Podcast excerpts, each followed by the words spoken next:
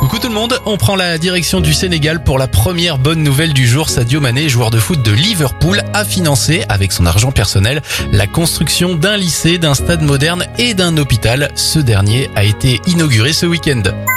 Bonne nouvelle pour la parité maintenant, l'Islande est le premier pays à légiférer pour abolir les inégalités salariales entre les hommes et les femmes. Enfin, direction le Brésil avec ce dentiste au grand cœur, Felipe Rossi se rend depuis plusieurs années dans les villes les plus pauvres du monde pour offrir des soins dentaires aux plus démunis. Avec son ONG, il a déjà redonné le sourire à plus de 1500 personnes. Bravo C'était votre journal des bonnes nouvelles. Vous pouvez le retrouver maintenant en replay sur notre site internet et notre application Radioscoop.